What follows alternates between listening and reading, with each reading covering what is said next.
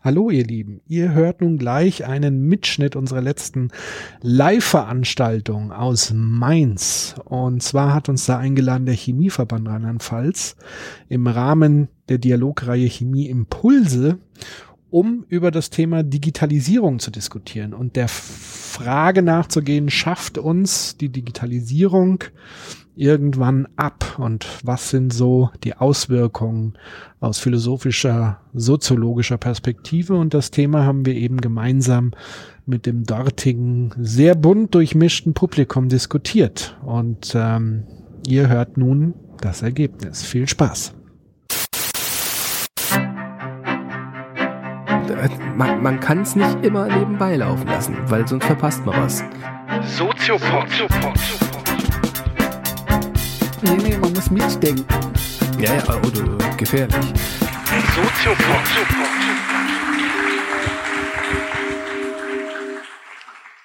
Ja, auch von uns natürlich ein herzliches Willkommen. Schön, dass ihr alle da seid. Normalerweise duzen wir nämlich unser Publikum.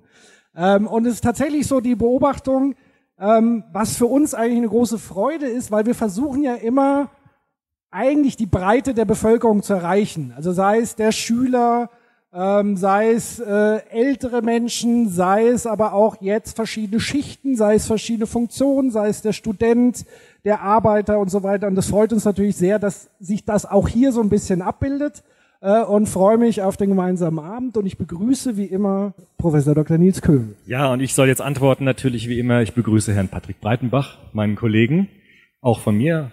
Hallo, herzlich willkommen. Schön, dass wir hier sein können in diesem tollen Ort irgendwie. Das haben wir auch noch nie gemacht, in so über den über den Straßen von Mainz zu reden. Sehr schön, vielen Dank. Das Thema ist ja nicht nur Digitalisierung, das allein ist ja schon ein Riesenfeld, was man aus ganz vielen Perspektiven sich angucken kann, aus der technologischen Perspektive. Ähm, und wir nehmen aber das Ganze mal aus der soziologischen, philosophischen Perspektive. Also immer mit der Frage verbunden, was macht es eigentlich mit der Gesellschaft und mit uns als Menschen? Wo führt uns das hin? Und deswegen auch so die provokante Frage, schafft uns Digitalisierung letztendlich ab? Und mal zum Einstieg hast du uns, glaube ich, so einfach mal eine persönliche Beobachtung, ja. äh, glaube ich, mitgebracht. Wobei ich glaube, dass jetzt die Beobachtung, die ich, mit der ich einsteigen will, für ganz viele von Ihnen ganz selbstverständlich ist. Ich ähm, bin ein ganz seltener Flieger. Also ich fliege fast nie, auch fast nie in Urlaub, auch aus unterschiedlichen Gründen. Nur ich bin jetzt geflogen tatsächlich. Und am Frankfurter Flughafen war das so, dass beim Einchecken tatsächlich kaum noch Leute am Schalter waren, sondern nur Module, also Schalterformen, in die man sich selbst einchecken musste. Und es war das erste Mal, dass ich so gemerkt habe, dass Digitalisierung tatsächlich was Konkretes macht mit der Arbeitswelt. Und es war eigentlich sehr angenehm, weil es ging ganz schnell, man konnte es alles selbst eintippen, man konnte sich selbst einchecken. Aber es war dann doch so, dass diese Stimmung ein bisschen unheimlich war. Also da waren so drei Mitarbeiter, die Leuten wie mir, die sich damit nicht auskennten, geholfen haben an diesen Terminals. Aber ansonsten war das so still. Also es war sozusagen sehr leer. Und das letzte Mal, als ich geflogen bin, das war so vor vier, fünf Jahren, wie gesagt, ich fliege nicht oft, im Gegensatz wahrscheinlich von vielen, die hier sind, da war das eben noch nicht so. Da waren eben an jedem Schalter waren Menschen. Jetzt habe ich mich gefragt, wo sind eigentlich die ganzen Leute hingekommen, die ja früher an den Schaltern saßen? Sind, weil es können nicht alle beraten. Das waren viel weniger. Und daraus hat sich dann auch die Idee gesponnen, auch mal so einen Fishbowl zu machen über dieses Thema, was passiert eigentlich mit den Leuten, wenn wir immer weniger brauchen? Ist das gut? Ist das schlecht? Und was heißt das eigentlich für die, die dann nicht mehr gebraucht werden. Wo, was machen wir eigentlich mit denen? Ähnliche Erfahrung heute beim Rossmann, als ich von Frankfurt hergefahren bin. Da gab es dann auch mittlerweile so ein Terminal, wo man selbst einscannen kann und wo dann auch gar keine Kassiererin mehr sitzt. Da haben sie quasi eine eingespart und man kann dann selbst scannen und kann dann mit der EC-Karte bezahlen. Auch sehr elegant. Also für den User ist das wirklich ganz nett, weil es geht schnell, man steht nicht an der Schlange, man kann es selbst machen. Auch da habe ich mich gefragt, ähm, kannte ich vielleicht die Person, die da vorher saß, weil ich da oft bin? Und wo ist die jetzt? Und das wäre sozusagen so ein erster Impuls, mal einzusteigen mit so einer Frage, was macht Digitalisierung mit der Gesellschaft? Und welche Antworten haben wir eigentlich aus der zivilgesellschaftlichen Öffentlichkeit darauf zu reagieren? Mhm. Und wir haben ja immer so eine Definition im Gepäck und mindestens eine Theorie, wo wir versuchen, also eine alte, zeitlose Theorie, entweder aus der Soziologie, Philosophie. Heute kommen, glaube ich, ganz viele Denker und Denkerinnen vielleicht ins Spiel, die sich noch nicht unmittelbar mit der Digitalisierung befasst haben, aber vielleicht schon vorausahnend grundsätzlich so mit dem Thema Technik und Mensch befasst haben. Also wir hatten ja schon mal eine erste große industrielle Revolution, die Digitalisierung ist ja nichts anderes wie eine andere industrielle Revolution, wenn man so will. Ähm, und was haben wir da sozusagen mitgebracht? Was hast du als Theoretiker im Ja, also ich habe ich hab nochmal nachgeschlagen in, dieser, in diesem weiten Feld der Wirtschaftssoziologie oder Industriesoziologie, wie sie auch heißen. Da gibt es so, kann man sagen, glaube ich, überschauen zu können, so zwei oder drei große Stränge. Also es gibt so in den 60er, 70er Jahren ganz stark die Frage, welche Gesellschaft bringt eigentlich welche Art von Technologie hervor?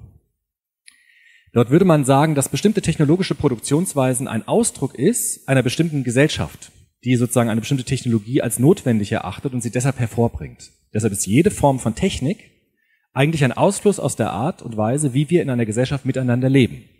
Zum Beispiel kein Zufall, dass eine marktwirtschaftlich kapitalistisch orientierte Gesellschaft bestimmte Technologien hervorbringt. Und andere Gesellschaften, die anders strukturiert sind, andere Technologien oder auch bestimmte Technologien gar nicht hervorbringen, weil sie sie schlicht und ergreifend nicht für notwendig halten. Also ganz kurz gesagt würde man sagen, der Mensch erschafft Technologie. Genau. Und Sozialsysteme bringen Technologien hervor, die zu ihnen passen, die sozusagen aus ihnen hervorgehen, aus der Logik des gesellschaftlichen Lebens zusammen hervorgehen. Die andere Gegenposition ist jetzt die, die heute vielleicht ein bisschen stärker ist, nämlich zu sagen, Technologien gestalten Gesellschaften. Also es gibt bestimmte Erfindungen, wie zum Beispiel den Taylorismus, ja, in der industriellen Revolution, die Gesellschaften verändert haben. Oder jetzt vielleicht die Digitalisierung, die auch etwas mit uns macht. Und da ist der Ursachenwirkungsfall genau andersrum. Nämlich eine bestimmte Gesellschaft verändert, eine bestimmte Technologie verändert unsere Gesellschaft. Und die Frage ist dann, wie reagiert eigentlich Gesellschaft auf diese technologische Innovation? Und lange Zeit gab es in der Soziologie diese zwei Paradigmen. Also entweder vor allem diese 68er Soziologen, Herbert Marcuse zum Beispiel, Erich Fromm, die haben sich interessanterweise mit der Frage beschäftigt, ist nicht eigentlich jede Technik, die wir haben, Ausdruck einer gesellschaftlichen Ideologie, die uns zum Beispiel zufriedenstellt, die uns auch ein bisschen schläfrig macht, was Gesellschaft anbetrifft, die uns zufrieden macht oder zumindest den Anschein macht, dass wir zufrieden sein sollen. Und in den 80er Jahren hat sich die Soziologie ja ein bisschen davon wegbewegt und hat dann untersucht, wie entstehen Technologien und wie ist diese Wirkung der Technologien auf die Gesellschaft. Jetzt werden wahrscheinlich die meisten von Ihnen sagen, na gut, es ist ja irgendwie beides natürlich. Ja, also eine bestimmte Gesellschaft bringt Technologien hervor, andererseits prägen Technologien auch unser gesellschaftliches Zusammenleben. Deshalb ist die aktuelle Debatte, man glaubt es kaum, eine interaktionistische. Es wird nämlich heute danach gefragt, wie sind diese beiden Pfeile miteinander bezogen? Also welche Technik bringt was hervor und welche Gesellschaft bringt welche Technik hervor? Deshalb würde ich auch sagen, wir konzentrieren uns jetzt mal auf dieses dritte Paradigma, nämlich dieses interaktionistische. Technik und Gesellschaft wirken aufeinander. Die Frage ist nur, wie? Und da müssen wir, wenn wir das wissenschaftlich machen, ich versuche das jetzt mal nicht so abstrakt werden zu lassen, du musst mich auch unterbrechen, sonst geht es immer so weiter. Ich als Pragmatiker werde dann rechtzeitig unterbrechen und versuchen, die Brücke äh, zur Praxis herzustellen. Genau, also wenn wir diese, diese Technik, Gesellschaft, Dynamik sehen wollen, brauchen wir dazu ein Bezugssystem, also so eine Rahmentheorie. Und da würde ich tatsächlich gerne einen Theoretiker ins Spiel bringen, der jetzt ein bisschen aus dieser Frankfurter Schule Richtung kommt, aus dieser kritischen Theorie, weil sonst wäre es ein bisschen langweilig, wenn wir einfach sagen, toll, wir freuen uns alle auf Digitalisierung, kein Problem, dann müssten wir nicht reden. Ich würde Jürgen Habermas ins Spiel bringen. Jürgen Habermas ist einer der ganz zentralen Soziologen, Philosophen des 20. Jahrhunderts, vielleicht sogar der wichtigste überhaupt. Und der hat jetzt gesagt, unsere moderne Gesellschaft, und das müssten wir tatsächlich auch mal diskutieren mit den Leuten, die auch aus der Industrie kommen. Unsere Gesellschaft ist geprägt von zwei großen Handlungsfeldern. Einerseits haben wir in der modernen Gesellschaft wahnsinnig viel Handlungen, die er zweckrational nennt oder auch strategisch. Das heißt, wir handeln in vielen Bereichen nach Prinzipien der Effizienz. Dort geht es um Geld, dort geht es um Produktion, dort geht es um Arbeit. Diese ganzen Bereiche würde er zweckrationales Handeln nennen oder auch strategisches Handeln. Habermas sagt aber, konkurrierend ein bisschen dazu gibt es noch dieses andere Feld, das wir Menschen haben, das er kommunikatives Handeln nennt. Das ist zum Beispiel das, was wir heute machen. Heute geht es nicht um Geld. Das ist kostenlos, kann jeder kommen. Es geht auch nicht darum, dass wir irgendwie rational effizient diskutieren wollen, sondern wir wollen einfach Gedanken entwickeln. Einfach so, unter Freunden, unter Bekannten, unter Gästen. Und Habermas hat gesagt, die Gefahr, die er sieht in modernen kapitalistischen Gesellschaften, ist die, dass dieses Feld der Zweckrationalität, der Arbeit, der Effizienz, dass das immer mehr Bereiche des Kommunikativen besetzt, dass das immer mehr kolonialisiert, dass wir mit unseren Kindern Quality Time machen, weil die ja Hausaufgaben haben, dass wir unsere Kinder darauf trimmen, gut in der Schule zu sein und lernen kein Spaß ist. Und Habermas hat gesagt, die Interaktion, Interaktion zwischen Gesellschaft und Technik hat, birgt die große Gefahr in sich, dass Technologien diesen zweckrationalen Bereich unseres Lebens immer weiter ausweiten und unsere kommunikativen Beziehungen dadurch einschränken. Und das jetzt auf die Digitalisierung bezogen, würde bedeuten, die Frage, die du schon im Vorfeld angesprochen hast, was, wozu dient eigentlich die Digitalisierung? Dient die Digitalisierung dem Menschen? Bereichert das uns, unseren kommunikativen Vollzügen? Oder dienen wir der Digitalisierung? Dass wir unser Leben den Arbeitsprozessen anpassen, die durch Digitalisierung entstehen? Jetzt müssen wir kurz noch auf Digitalisierung eingehen, was das eigentlich ist vielleicht. Ja, Ich habe mich noch mal ein bisschen kundig gemacht, auch bei Kollegen, auch bei Medienwissenschaftlern. Was heißt Digitalisierung? Das ist auf der technischen Ebene, ist das gar nicht so schwer zu verstehen, wenn man es jetzt nicht detailliert macht. Ja? Also Digitalisierung heißt im Grunde, dass wir unser Weltwissen, das wir haben, also alle Informationen, die wir über uns selbst und die Welt haben, in eine bestimmte Form bringen, nämlich in den digitalen Code. Der digitale Code ist ein binärer Code, der aus zwei diskreten Datensätzen besteht, nämlich 0 und 1 oder an und aus. Also nur ja oder nein, vorne oder nicht vorne. Was ist der Vorteil? Warum machen wir das? Der große Vorteil ist, dass wir, wenn wir Informationen über die Welt, über uns in diese Form bringen, dass sie dann von Computern bearbeitet werden können, weil Computer mit dieser Art von Daten umgehen. Der große Vorteil, warum wir das machen, ist, dass wenn Computer unsere Informationen bearbeiten können, gibt es das, was Niklas Luhmann, auch jetzt so ein bekannter Soziologe, als Komplexitätsreduktion bezeichnet. Also ich kann unglaublich schnell Daten von einem Ort zum anderen transferieren. Das ist für die Wissenschaft interessant. Also ich bin natürlich heilfroh, wenn ich auf alle Datensätze der Welt zugreifen kann, ohne Zeitverlust. Ich kann recherchieren im Internet, ich habe sofort alles da. Ich muss nicht mehr in antike Bibliotheken gehen und dort wühlen, sondern ich kann es einfach per Mausklick machen. Und was ja noch interessanterweise dazukommt, was ja noch mehr ist, ist ja nicht nur der Wust an Informationen, was ja gleichzeitig Komplexität erhöht, sondern das erfordert wiederum neue Technologie, um die neue Komplexität durch dieses angestiegene Wissen wieder beherrschbar zu machen. Also Suchalgorithmen. Das ist nichts anderes als der Versuch, Komplexität zu reduzieren, die entsteht dadurch, dass wir immer mehr Daten haben. Und so beißt sich auch so ein bisschen die Katze wieder in den Schwanz. Also das ist so dieses interaktionistische. Mehr Technologie erfordert wieder mehr Technologie um mehr Komplexität noch stärker zu reduzieren, was aber wieder irgendwann zu mehr Komplexität führt. Genau. Der zweite Teil ist natürlich Komplexitätreduktion. Wir haben gewissermaßen alle Sprachen der Information übersetzbar gemacht in eine Sprache. Früher hatten wir Bücher, wir hatten Schallplatten, vielleicht erinnert sich noch jemand. Und jetzt können wir das alles übersetzen in eine Sprache, nämlich die digitale Sprache. Das heißt, wir brauchen nicht mehr zehn verschiedene Medien, wie Bücher, Schallplatten, CDs, sondern wir brauchen nur ein Medium, nämlich das digitale Medium. Das bedeutet, ich kann alle möglichen Informationen in eine Sprache übersetzen. Und das ist eine enorme Komplexitätsreduktion. Ich habe meine gesamte CD-Sammlung auf dem Rechner, auf dem MP3-Player, auf dem Computer, auf dem Smartphone. Ich kann auf meine ganze Bibliothek am Smartphone zugreifen, weil alles auf eine Sprache reduziert worden ist, nämlich auf die digitale Sprache. Und das schafft natürlich enormen Zeitgewinn, ich muss nicht mehr Bücher wälzen oder über, übersetzen von einem Medium ins andere, sondern ich habe alles in einem Medium. Ich habe gewissermaßen die gesamte Welt in einen Computer eingespeist. Schlicht und ergreifend, das ist Digitalisierung. Unser Weltwissen in computerförmige Sprache zu übersetzen und diese computerförmige Sprache in Computer einzuspeisen und dann die Computer damit rechnen zu lassen. Das ist im Grunde die Struktur von Digitalisierung. Und sie eben nicht nur berechnen zu lassen, sondern daraus auch wieder Neues zu erschöpfen, also rauszuschöpfen und damit Neues wiederum zu erschaffen. Äh, bis hin dahingehend, dass am Ende im Grunde genommen nur noch Kommunikation stattfindet. Ich meine, das war ja auch die These oder Theorie von Niklas Luhmann, der gesagt hat, es gibt eigentlich gar keine Gesellschaft mehr oder Subjekte oder Individuen, sondern Gesellschaft ist einfach nur Kommunikation.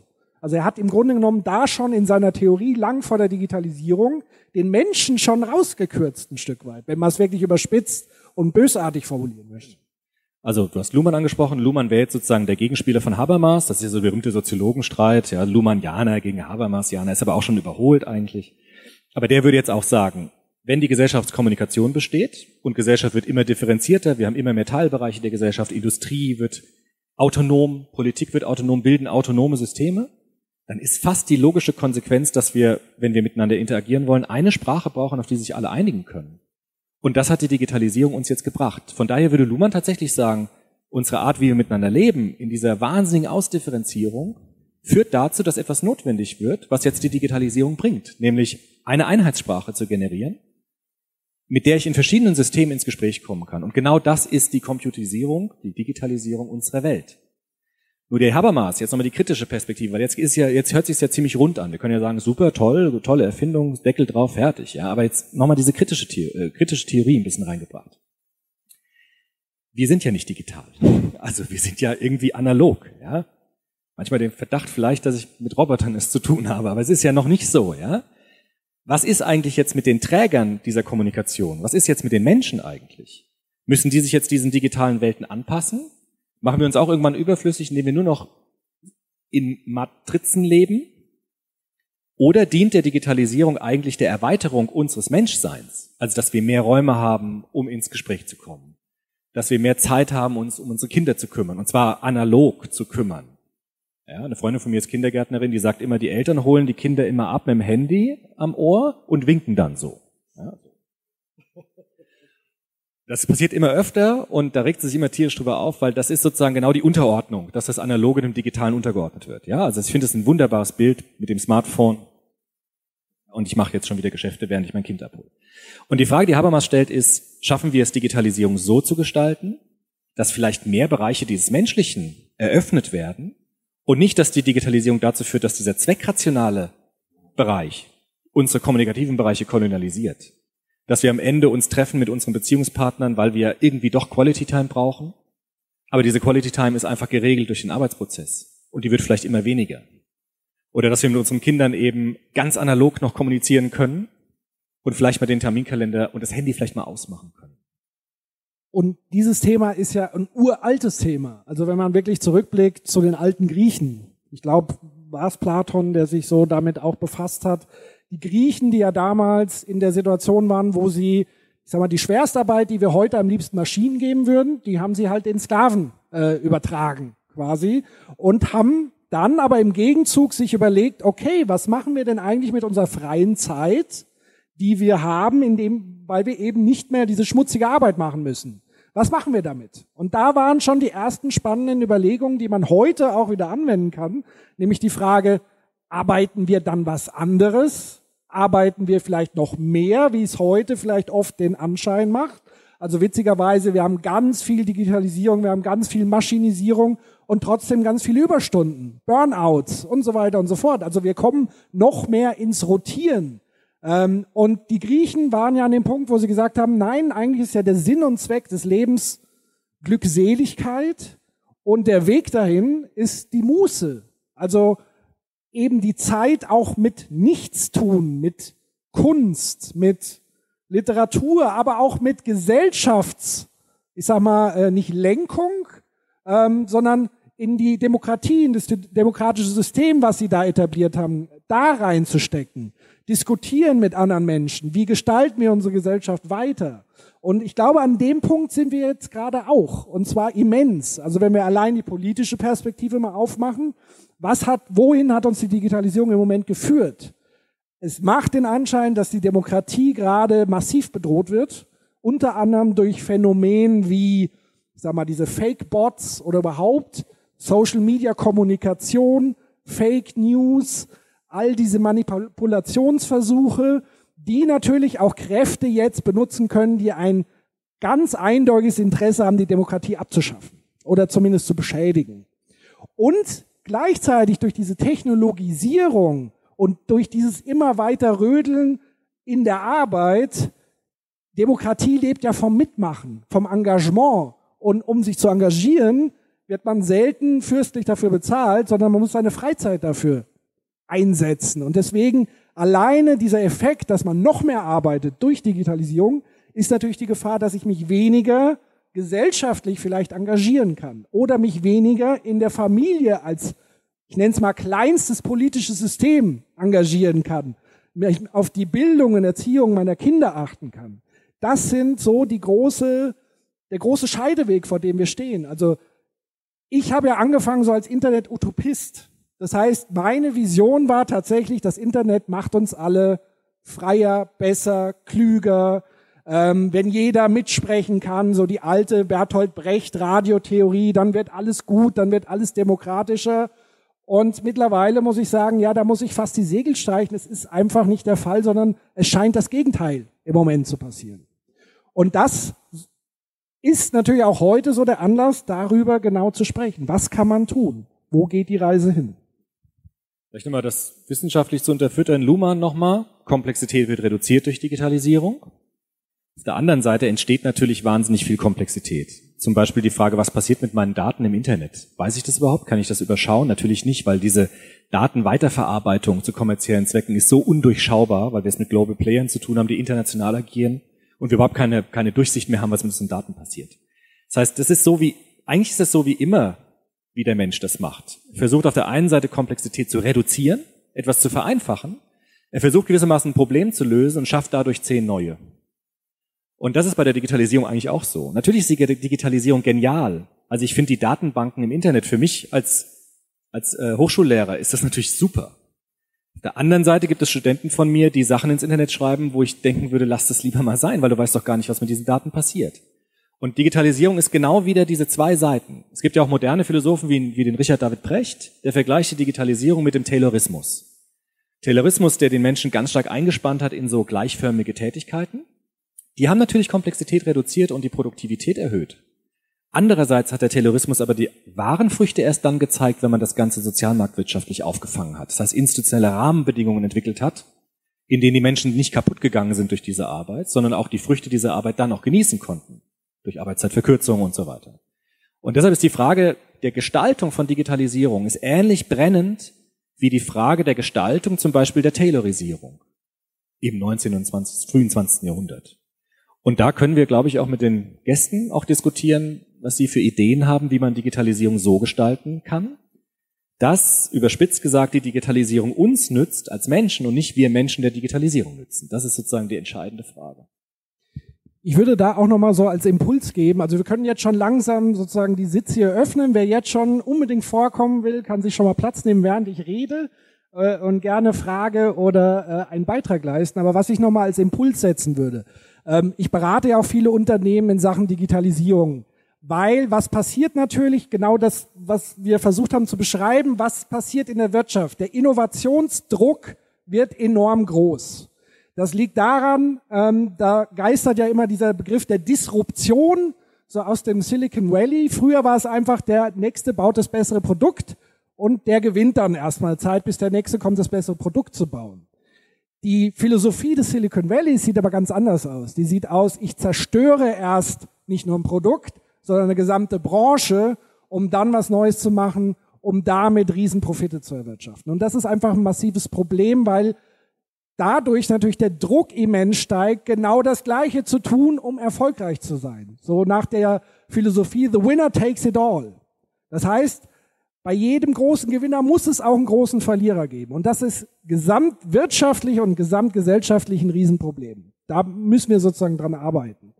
Wenn ich aber jetzt Unternehmen berate, was können wir tun, um digitaler zu werden? Dann ist ja ein Ratschlag zu sagen, was ja bei vielen Unternehmen einfach der Fall ist, ist sozusagen das sogenannte Silo-Denken.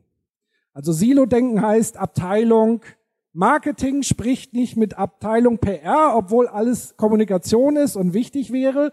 Die sprechen wiederum nicht mit ihren Technikern, mit den Vertriebsleuten und deswegen macht jeder so vor sich hin und eigentlich könnte man das doch viel effizienter, Achtung, Effizienz wieder, aber viel effizienter und besser machen, wenn wir zusammenarbeiten. Und das wäre sozusagen jetzt auch auf gesamtgesellschaftlicher Ebene und deswegen bin ich froh, dass sowohl Vertreter der Politik, der Wirtschaft, der, ähm, ich sag mal, ich glaube sogar soziale Arbeit, Studenten etc. eigentlich jetzt auch an einem Ort sind, wo man das gemeinsam diese Silos mal aufbrechen können. Und das wäre, glaube ich, der notwendige Schritt, weil das kann man auch jetzt schon beobachten. Wir leben ja gerade in Deutschland in einer sehr politisch aufgeheizten Zeit. Und bisher habe ich es immer so wahrgenommen, dass Wirtschaft relativ, zumindest in der Außenkommunikation, unpolitisch ist. Das dreht sich gerade komplett. Also wir erleben gerade komplett, dass sich Unternehmen auch politisch positionieren und Werte vertreten wollen. Und das ist auch ein Novum. Das ist nämlich auch ein Novum, weil man plötzlich merkt, dass Wirtschaft nicht irgendwas losgelöstes ist, sondern Teil der Gesellschaft ist. Menschen sind, die nicht nur die Rolle der Wirtschaft haben, sondern zu Hause auch die Rolle ein Teil einer demokratischen Gesellschaft zu sein. Und das führt eben auch dazu, dass man zwangsläufig sich als Unternehmen auch mit diesen Dingen, mit Werten, ähm, mit Politik, mit politischem Statement auseinandersetzt. Und das ist sozusagen so ein bisschen zumindest auch der Hoffnungsschimmer, dass vielleicht diese Silos, da Politik, da Wirtschaft, da Gegenströmungen, Attack und so weiter sich getrennt aufstellen, gegeneinander kämpfen und vielleicht ist jetzt auch die Möglichkeit mal zu sagen, vielleicht können wir mal zusammenarbeiten und das irgendwie zusammengestalten, weil im Grunde genommen bis auf keine Ahnung 20 Prozent der Gesellschaft haben wir eigentlich ein Interesse, dass wir weiterhin in einer sozial friedlichen, florierenden, offenen, demokratischen, liberalen Gesellschaft leben. Aber dazu muss man was tun und dazu muss man sich die Zeit nehmen und dazu muss man sich auseinandersetzen.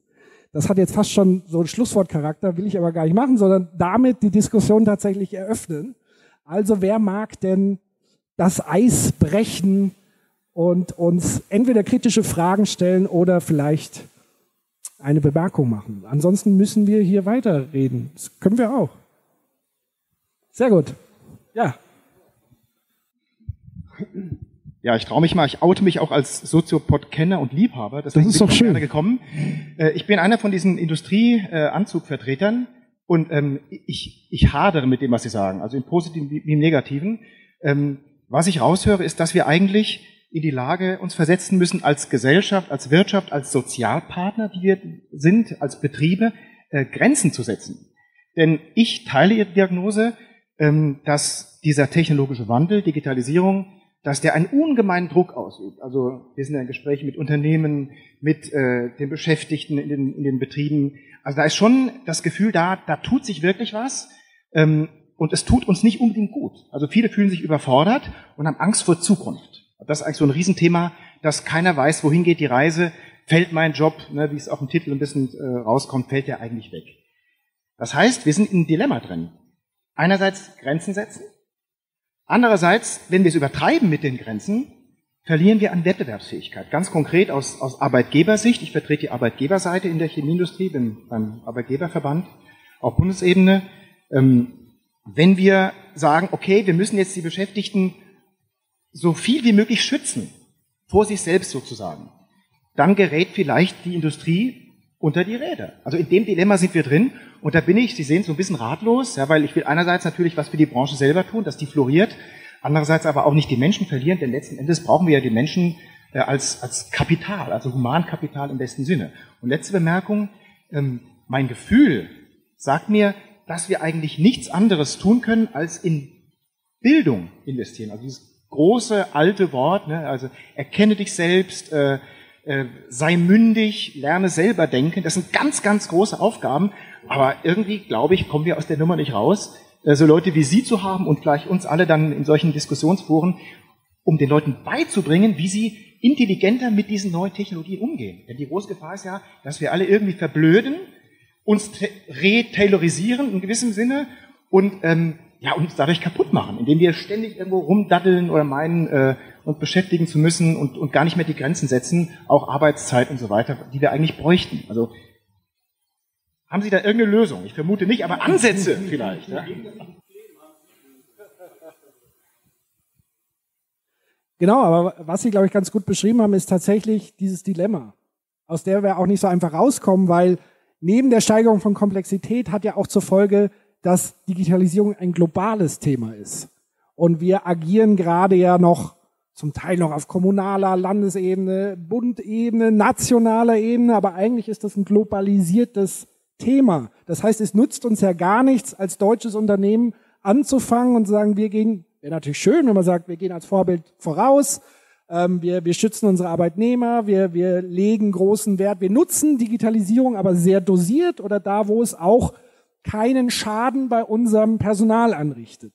So, aber dann habe ich plötzlich Akteure und Konkurrenten, USA, China, die ganzen Staaten, die jetzt am Start sind, äh, Russland etc., die noch alle noch kommen werden da, die treten natürlich nicht auf die Bremse, sondern im Gegenteil, die treten noch mal so richtig aufs Gas. Also China gerade, die nicht nur ihre komplette Wirtschaft durchdigitalisiert, das geht so weit, dass der Gemüsehändler am Straßenrand wo ich per QR-Code, was sich hier null durchgesetzt hat, dort aber der absolute Renner ist, ähm, dass der kleinste Gemüsehändler digitalisiert agiert und damit langfristig ein gesamtes Land natürlich ganz anders wirtschaftlich aufgestellt ist. Was China aber noch macht, ist natürlich ihr politisches System digitalisieren. Und da wird es wirklich gefährlich, weil sie machen ja dieses Scoring-System, also das ist ein Bewertungssystem für Bürger. Das heißt, verhalte ich mich redlich, redlich im Sinne der Regeln der chinesischen Zentralregierung, gibt's Pluspunkte. Verhalte ich mich schlecht, gibt's Minuspunkte und ich kippe irgendwann komplett aus dem sozialen Gefüge raus. Und das ist natürlich eine Entwicklung, wo eigentlich alle Alarmglocken klingeln sollten, aber andererseits verführt das auch politische Systeme vielleicht hierzulande darüber nachzudenken, diese Dinge zu tun. Und das ist so dieses Dilemma, dieser Kampf, wer fängt eigentlich an, sich zu verändern oder nicht mehr mitzumachen und kann man sich das überhaupt leisten, das nicht zu tun. Also von daher habe ich jetzt die Stimmung äh, endgültig in den Keller gezogen. Aber vielleicht hat jemand anders ja dazu eine Ansicht, eine Meinung, die vielleicht nicht ganz so pessimistisch ist. Gibt's jemand? Ja, gerne nach vorne. Hallo, ich bin nur interessierter Laie. Ähm, ich habe nur gedacht, eben als Sie das mit dem Silo-Denken gesagt haben, ähm, wenn man eine Ausbildung macht, kommt man in alle Abteilungen. Wenn man, wenn man in eine, äh, eine Ausbildung macht, kommt man ja durch alle Abteilungen. Und ich denke immer, dass die Abteilungen so abgeschottet voneinander sind und selbst die Abteilungen in den Firmen eigentlich füreinander Konkurrent sind und gar nicht zusammenarbeiten und gar nicht an einem Strang ziehen. Äh, das finde ich immer beängstigend, wenn ich das von außen sehe, denke ich immer, wie, wie kann das denn sein, dass ich Ihnen die Kommunikation nach innen vermitteln muss. Wie kann das denn sein, dass bei denen sowas wie ein Austauschprogramm zwischen den, zwischen den Abteilungen nicht stattfindet? Also ich meine, das Kleinste ist, sich zu Hause am Tisch zum Essen zusammenzusetzen und äh, über was, was passiert ist am Tag zu reden. Und ich denke, so eine Kultur sollte es auch in den Firmen geben. Einfach, dass man sagt, man muss miteinander reden und man muss das Gefühl kriegen, an einem Strang zu ziehen. Und das ganze, das ganze Geheimnis ist doch Kommunikation. Also über eine Sache sich auszutauschen. Da muss man nicht immer gleich auf einen Nenner kommen. Man kann unterschiedliche Ansichten haben, aber überhaupt die Ansichten des anderen zu kennen, ist auch mal die Voraussetzung. Also das hat meiner Ansicht nach gar nichts mit Digitalisierung zu tun, sondern mit mit, mit einem Grundumgang, wie wir miteinander umgehen sollten. Und ich finde, das fehlt immer. In allen Firmen, überall äh, fehlt es an miteinander reden, sich austauschen. Das ist so mein Grundgedanke dazu. Vielleicht dazu ein, ein Gedanke. Tatsächlich ist ja das Entscheidende nicht nur zu kommunizieren, weil das können wir ja auch digital machen. Ne? Dann haben wir nämlich wieder das Problem, Problem irgendwann, ist derjenige, mit dem ich jetzt da gerade chatte oder kommentiere, ist das überhaupt ein Mensch? Oder ist es ein Bot oder eine Katze oder ein Hund? Keine Ahnung. Ist ja immer so, weiß nicht, ob man das kennt, diesen Cartoon, äh, someone in the Internet wrote something in und dann sitzt da ein Hund an der Tastatur. Ähm, also das heißt, wichtig ist eher dieses Zwischenmenschliche, das, was wir jetzt auch machen, uns in die Augen zu gucken, darüber zu reden, das ist was ganz anderes, weil da ganz viel Kommunikationsanteil mit drin ist, der im Digitalen wegfällt. Also die ganze nonverbale Kommunikation, alles, was wir für Empathie brauchen. Deswegen ist auch dieser Shitstorm, Hate Speech und so weiter im Digitalen so immens groß, nicht, weil die Menschen besonders böse sind, sind zum Teil natürlich böse Leute dabei, aber diese Hemmschwelle ist wesentlich niedriger, weil dieses Feedback fehlt. Und weil ganz viele Menschen, es gab eine wissenschaftliche Untersuchung ähm, von einer Wissenschaftlerin, die hat untersucht, es gab so ein Phänomen in Online-Spielen, ähm, wo Frauen vergewaltigt wurden virtuell, also als Spielfigur quasi. Und das ist eine schöne Schön ist es nicht, aber eine anschauliche Metapher, was da passiert. Man hat dann befragt die Opfer und die Täter. Und die Opfer waren in Tränen aufgelöst. Für sie war das wie eine reale Vergewaltigung, Belästigung, wie auch immer. Hat man aber die Täter gefragt, habe ich gesagt, ist doch nur ein Spiel. Ist doch nur auf dem Bildschirm, was ist denn los? Und das heißt, die würden das real, wenn sie gegenüberstehen, wahrscheinlich überhaupt nicht machen. Manche vielleicht schon, hoffentlich nicht aber das tatsächlich nochmal als Zeichen, dass dieses Distanz, dieser Bildschirm zwischen uns auch ganz viel Empathie abtötet und ähm, abschirmt. Und deswegen, ja, mehr kommunizieren, dann aber wirklich zwischenmenschlich. Vielleicht darf ich uns doch ein bisschen Hoffnung machen. Also wir sind ja Chemie-Sozialpartner. Ich hoffe auch hier im Raum noch, dass, dass auch Gewerkschaftsvertreter oder Betriebsräte hier sind. Ich weiß es nicht. Äh, wie auch immer. Ähm, wir haben ja Gestaltungsmöglichkeiten. Also Sozialpartner, Arbeitgeberverbände plus Gewerkschaft an der Branche haben die Möglichkeit, über Themen zu diskutieren, Dialog zu führen und auch zu gestalten. Das ist noch nicht alles, aber es ist besser als nichts. Ich möchte nur daran erinnern, dafür Werbung machen, Mut machen, Hoffnung machen, damit wir nicht so pessimistisch hier rausgehen, dass es diese Möglichkeit gibt. Also die ganz große Nummer ist bei uns, da sind wir im Moment dabei, ein Tarifvertrag. Ne? Das ist so das ganz große Ding. Aber es gibt ganz viele Diskussions- und Regulierungsebenen darunter.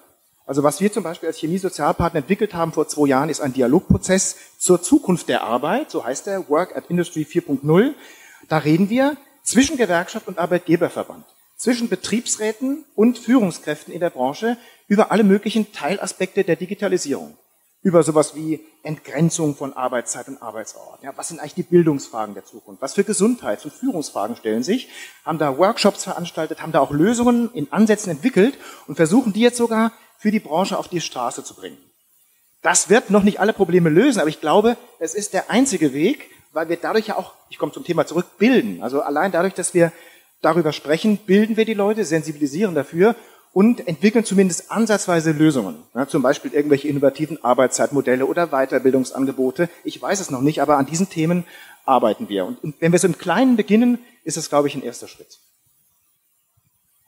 ein Aspekt, der ja nun wirklich mit der Digitalisierung unmittelbar zu tun hat. Im Moment sind die Sozialsysteme noch so aufgebaut, dass aktive Arbeitnehmer die Rentnergeneration finanziert.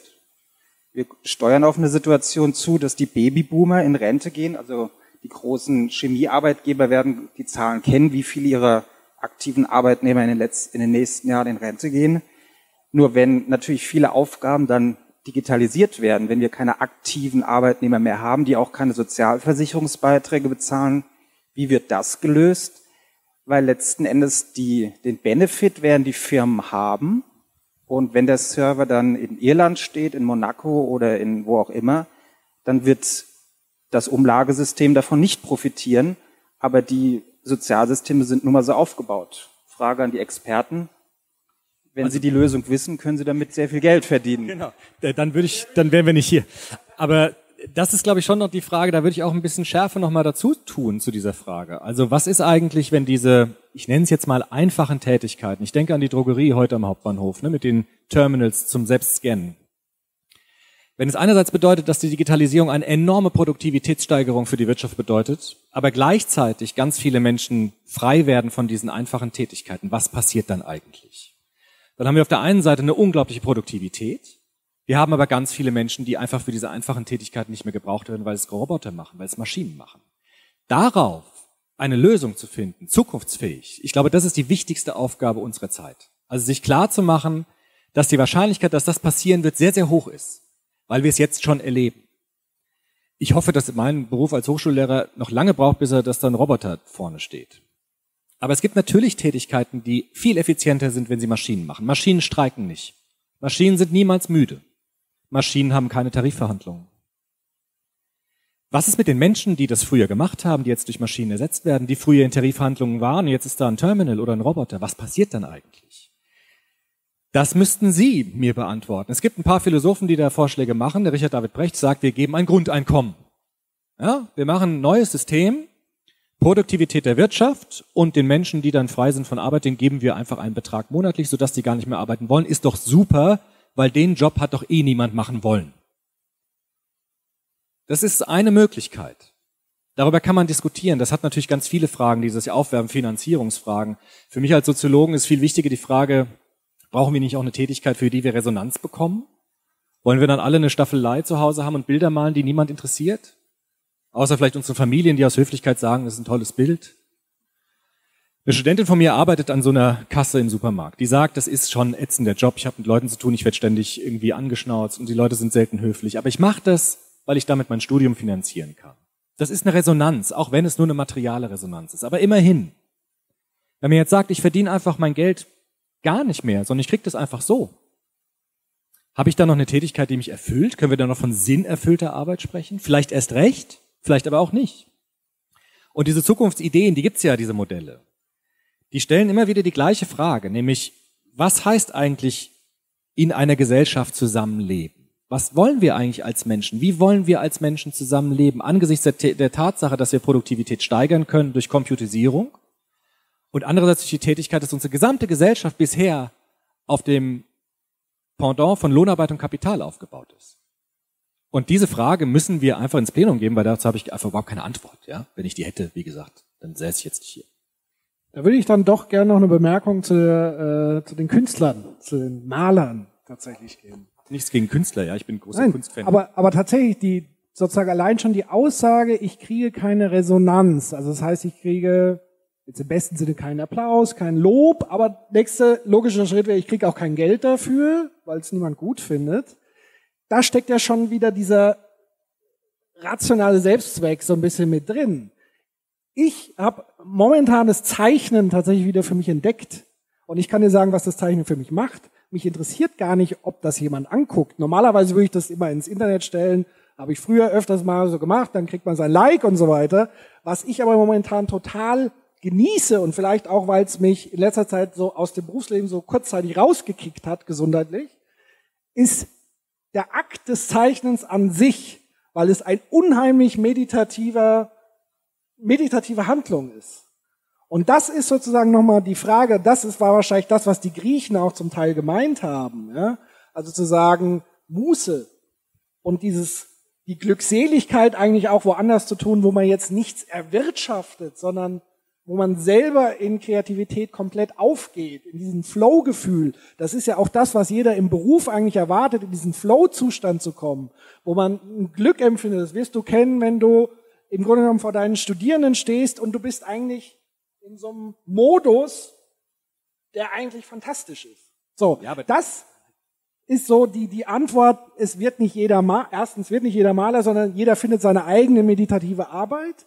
Und das zweite wäre nochmal zu sagen, das, was die Griechen vielleicht mit Absicht auch dahinter standen, zu fragen, vielleicht kann man gesamtgesellschaftlich nochmal gucken, also sich engagieren, ähm, sozial engagieren, ähm, politisch engagieren, dafür die Zeit, die man hat, ähm, wo man vielleicht anders abgesichert wird, da zu investieren, in Bildung zu investieren, viel zu lesen, viel zu schreiben, sich mit den Kindern beschäftigen, Kinder erziehen, Enkel erziehen und so. Also das, was man eigentlich nach dem Beruf sehr intensiv macht, reisen, ähm, sich Hobbys widmen, mit den Enkeln spielen und so weiter. Das sind ja all die Dinge, die es schon gibt, die wir aber, wo die Möglichkeit hätten, das viel stärker auch im Hier und Jetzt schon zu tun indem wir eben massiv unsere Arbeitszeit, nicht Arbeit komplett kürzen, sondern sie massiv senken und wirklich den anderen Teil wesentlich besser nutzen. Dann brauchen wir keine Terminkalender mehr, um Quality Time mit unseren Kindern zu planen, sondern es ist eher umgekehrt, dann planen wir unsere Arbeit da rein. Dann dreht sich das Prinzip nämlich so ein bisschen um. Und das wäre für mich ein, ein sinnhaftes Ziel, dahin zu kommen und ein sinnhaftes Ziel, ein Grundeinkommen, wie auch immer das aussehen mag. Also ich bin auch kein riesen Fan davon, weil es für mich noch nicht richtig durchdacht ist an vielen Punkten und auch viele Gefahren letztendlich birgt. Aber ich sehe schon einen lohnenden Ausblick, wie man seine Zeit verbringen kann, ohne dass man malt und keiner findet's gut.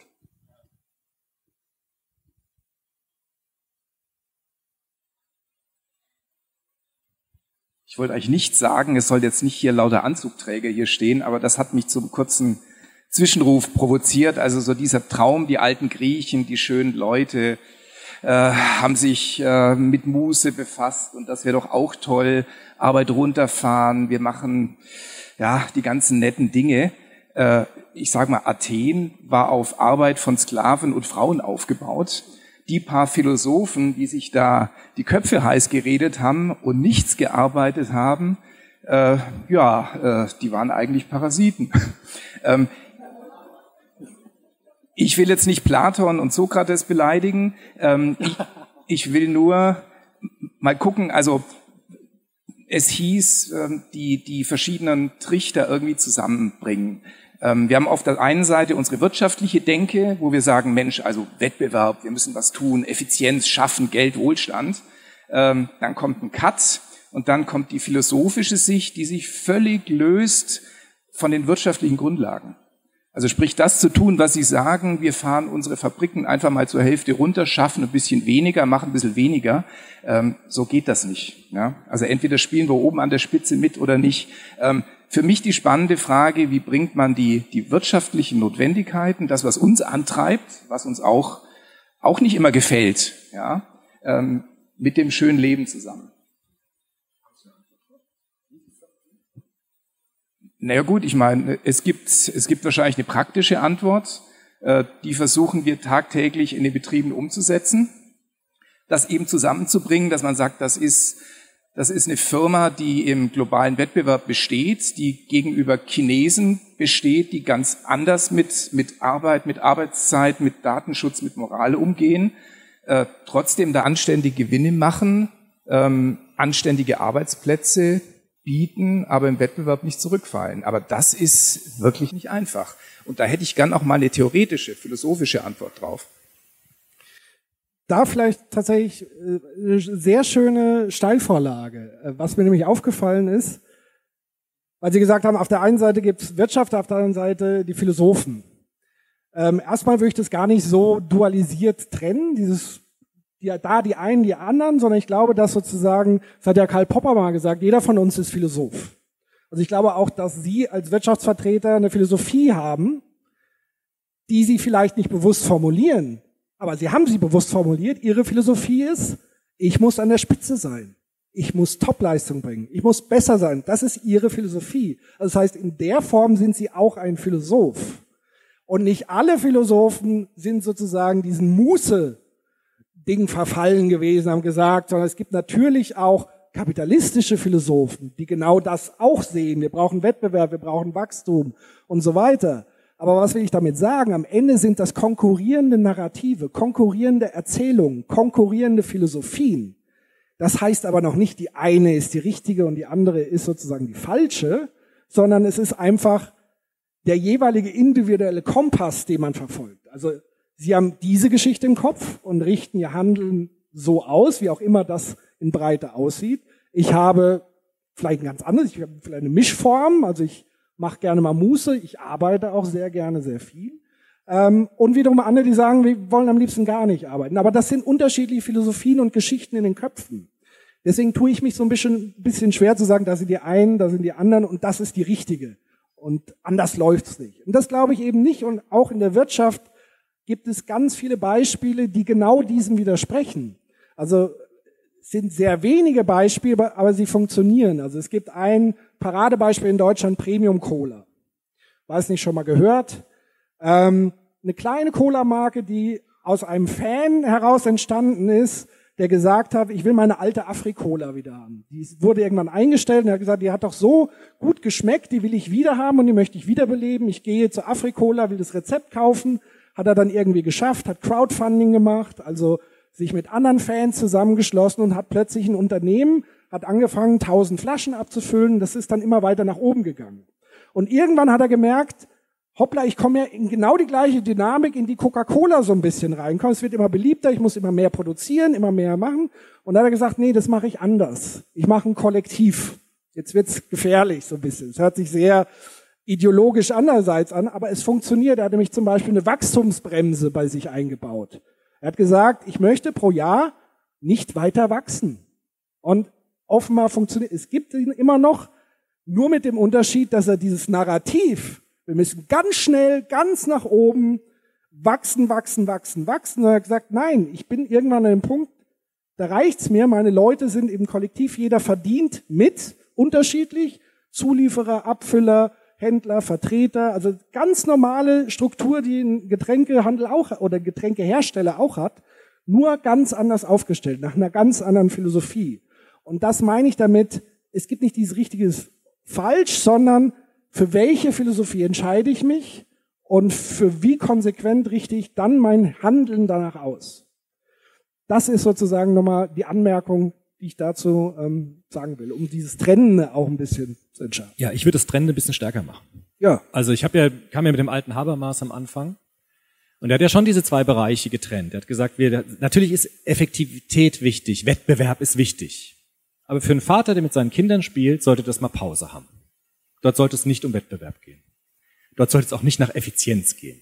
Denn das wäre dieser Kommunikationsform nicht angemessen. Das würde dem Kind schaden und dem Vater übrigens auch.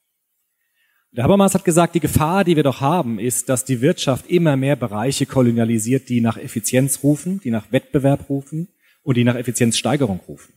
Und da würde ich als, ich bilde Sozialarbeiter aus an der FH in Mainz. Und da würde ich schon sagen, wir brauchen Grenzen. Wir brauchen Grenzen der zweckrationalen Logik im Leben von Menschen. Das ist sehr wichtig. Es ist wichtig zu sagen, ein Mensch ist mehr als nur ein effizientes Humankapital das ist er aus der Logik der Wirtschaft und die Logik der Wirtschaft ist, hat ihre Berechtigung, selbstverständlich. Nur die Wirtschaft ist ein Bereich unseres Lebens. Die Wirtschaft ist nicht alles. Und auch Wirtschaftlichkeit und Effizienz ist nicht unser ganzes Leben. Und da zu sagen, wir müssen schon Grenzen setzen, ich schiele ein bisschen nach rechts auf die Politik, zu sagen, wir brauchen Bereiche, ich sage es jetzt ein bisschen provozierend, in denen die Wirtschaft nichts zu suchen hat. Ich sage das jetzt überspitzt, aber mir ist das sehr wichtig weil ich viel mit Kindern arbeite, viel mit Jugendlichen arbeite und die brauchen eine andere Logik als die des Wettbewerbs und die der Effizienz. Mit den Sklaven und dem alten Griechen, das könnte man ja schon sagen, was früher für die, Skla für die Griechen die Sklaven waren, sind heute die Maschinen. Dann lassen, sind wir Parasiten der Maschinen? Aber das macht doch nichts. Dann machen die für uns die Arbeit und wir sind alle Philosophen. So. Das könnte man jetzt so, das wäre jetzt die einfachste Antwort, aber Sie sehen schon, das ist irgendwie auch schräg, ja? Aber viele Philosophen argumentieren tatsächlich so. Also der benannte Richard David Brecht, der irgendwie ja immer in dessen Fahrwässer wir irgendwie alle schwimmen, so, der hat genau diese Idee. Der sagt, wir lassen die einfache Arbeit die Maschinen machen und wir leben wie die Philosophen. Die Frage ist, wollen wir das? Können wir das? Philosophie macht nur dann Sinn, auch bei Platon, der hatte eine Schule gehabt von Athen, der hatte Schüler gehabt, die ihn angehimmelt hatten, der hatte viel Resonanz, der hat nicht in seinem Kämmerchen philosophiert, sondern der war ein öffentlicher Mensch. Der hat öffentlich Sokrates noch stärker. Also wir brauchen Resonanz in der Gesellschaft. Wir brauchen Feedback. Wir brauchen Anerkennung. Und wenn wir einfach sagen, wir nehmen die Arbeit weg, geben dir Geld und dann mach mal Muße den ganzen Tag, auch so, ich mag das ja auch in den Semesterferien gerne. Aber wenn ich nur Semesterferien, immer Sonntag wäre, das wäre auf Dauer irgendwie auch vielleicht zersetzend gesellschaftlich. Als zweite Antwort auf das, was die Philosophie dazu zu sagen hat.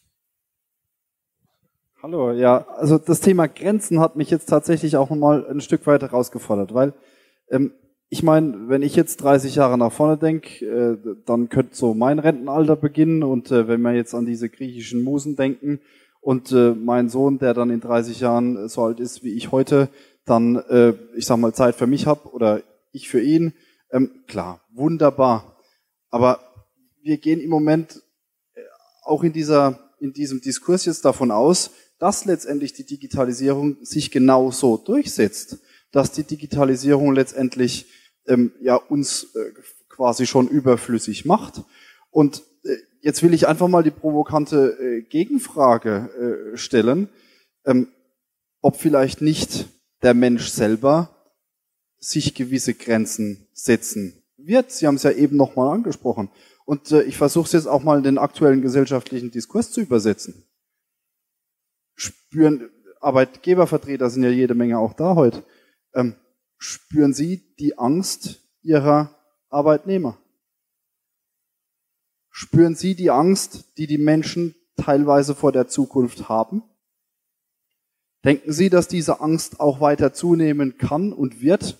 Sie hat gerade in den letzten Jahren auch massiv zugenommen, diese Zukunftsangst. Was ist, wenn diese Zukunftsangst sich weiter ausbaut? Jetzt haben wir heute Abend ein Forum, wir erreichen heute 60 Leute. Mit dem Internet hinterher noch ein paar mehr. Aber führt die große Gesellschaft tatsächlich diesen Diskurs? Erreicht die Politik tatsächlich noch mal mehr als die 20 Prozent Zeitungsabonnenten? Was ist mit den anderen 80 Prozent? Was ist mit denen, die tatsächlich bei mir im Wahlkreis, sehr industriell geprägter Wahlkreis oder bei Ihnen in den Industrieunternehmen, die die einfachen Tätigkeiten machen? die sie vielleicht nicht erreichen? Und ist, ich sage mal, vielleicht auch die Angst der Menschen vor Arbeitsplatzverlust oder Resonanzverlust, haben Sie es jetzt genannt, in der Lage, diesen Prozess vielleicht nicht auch zu verlangsamen und zu stoppen? Es ist jetzt ein bisschen provokant gefragt, weil wir die ganze Zeit davon ausgehen, es wird immer besser, selbstlernende Systeme, ähm, Maschinen werden uns zunehmend ersetzen, aber vielleicht bildet sich gerade in unseren Demokratien, vorhin haben Sie China angesprochen, die ticken anders, aber vielleicht bildet sich ja in unseren Demokratien tatsächlich irgendwo eine Bewegung aus, die eben diese Zukunftsängste noch verstärkt, eine politische Richtung, die diese Zukunftsängste verstärkt und die sagt, nö, da wollen wir nicht weiter. Ja, also deshalb, ich will jetzt einfach mal den Spieß genau rumdrehen und genau in die andere Richtung fragen. Wo ist da die Gefahr? Da vielleicht als Bemerkung, ob ich das richtig verstanden habe. Also Sie sagen, Sie spüren diese Angst noch gar nicht, dass überhaupt abgeschafft werden. Dem würde ich entgegnen, ähm, ich glaube, weil wir sind im Oktober auch auf, auf äh, einer Tagung, da geht es genau um das Thema gesellschaftliche Angst. Ich glaube, dass diese Angst nicht direkt formuliert wird, auch nicht von den Leuten so formuliert werden kann, aber sie äußert sich in ganz anderen Formen, die wir gerade hautnah spüren. Also wir spüren, die Volksparteien gehen weiter runter, die radikalen Autoritären, nenne ich es mal, oder Sautoritären, die am liebsten sozusagen die Demokratie abbauen würden, weil sie sagen, damit lösen wir viel schneller Proble äh, Probleme, gesellschaftliche Probleme. Deswegen brauchen wir starke Führer, Einzelführer. Donald Trump, der alles selber entscheidet und dann geht es nach vorne, auch wirtschaftlich nach vorne. Und ich glaube, dass das ein Teil ist der Angst, die bei jedem mitschwingt, auch durch die Digitalisierung. Die Digitalisierung, die er dann wieder als Rattenschwanz hinten dran hat, die Globalisierung, der globale Wettbewerb. Wir können jetzt per E-Commerce in die ganze Welt schicken, mit Logistik etc. pp. Das alles schwingt sozusagen diffus da schon mit, aber die können, der Großteil kann es noch nicht so formulieren.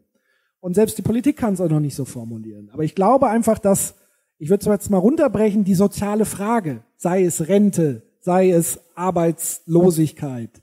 Das ist die zentrale Frage der Angst. Und da ist aber die Digitalisierung ein Teil davon, nicht der Hauptteil, aber ein Teil davon. Das nächste ist Demografie. Genau. Und diese Fragen müsste man viel deutlicher auf den Punkt bringen. Deswegen, wir sprechen ja zum Beispiel über Themen wie soziale Gerechtigkeit, soziale Ungleichheit. Was passiert da? Was passiert dann wenn unterschiedliche Bildungsschichten, die auch unterschiedlichen Habitus, so nennen wir das ja, auch Verhaltensweise haben, die ja auch dazu beiträgt, dass plötzlich Gewalt auf den Straßen ausbricht. Weil die aus diesem Milieu kommen, nichts anderes kennen und nur diese Lösung des gewaltsamen Auseinandersetzens kennengelernt haben. Und das sind sozusagen die grundlegenden Probleme, die Politik oder die gesamtgesellschaftlich angegangen wird, die ja auch von vielen Akteuren, Sozialarbeiter, äh, aber auch Wirtschaft, die viele Programme in der Richtung macht, das gilt es sozusagen anzugehen und darauf den Blick zu werfen. Aber was mit Digitalisierung natürlich passiert, ist eine Beschleunigung und eine Verschärfung der Problematik, eine Sichtbarmachung der Problematik. Weil sowieso schon seit jeher die Angst mitgeschwungen hat bei den Leuten, ich könnte mal arbeitslos werden weil entweder mehr Menschen kommen, es war ja mal eine Zeit lang, das große Gespenst war nicht Digitalisierung, sondern Überbevölkerung. Und das wird jetzt so abgelöst mit dem nächsten Symptom, nenne ich es mal. Und von daher ist die zentrale Frage eigentlich diese soziale Frage. Ja, dann äh, auch von mir, schönen guten Abend. Und äh, vorhin ist nach dem zweiten Part der Sozialpartner gefragt worden, der ist jetzt hier. Ja, Gewerkschaftsvertreter, IGB CELA, und äh, hauptamtlicher IGB-CEler. Und ich habe mir das jetzt eine Zeit lang angehört und ich habe zwei Sachen, die ich, die ich sagen will. Einmal auf Ihre Frage, was können die Arbeitgeber tun, um zum Beispiel diese Unsicherheiten, die, die spürbar im Unternehmen oder in den Unternehmen vorhanden sind, um da entgegenzuwirken, ist, einfach ihren Beschäftigten Sicherheit geben und nicht, und das meine ich jetzt wirklich so, nicht hingehen und sagen, die Digitalisierung ist die Riesenchance, die wir haben, damit können wir 50 Prozent der Beschäftigten einsparen. Wenn ich mit dieser Message rausgehe, als Chef eines Unternehmens, ist doch klar, dass meine Mitarbeiter erstmal gefühlt zusammenbrechen. Die sagen, oh mein Gott, was hat denn der gerade gesagt? Der hat ja gerade eben gesagt, dass ich meinen Job verliere, ob es jetzt so ist oder nicht. Das merken die in dem Augenblick doch erstmal gar nicht. Und dann werden wir gefragt, was wir für Antworten darauf haben.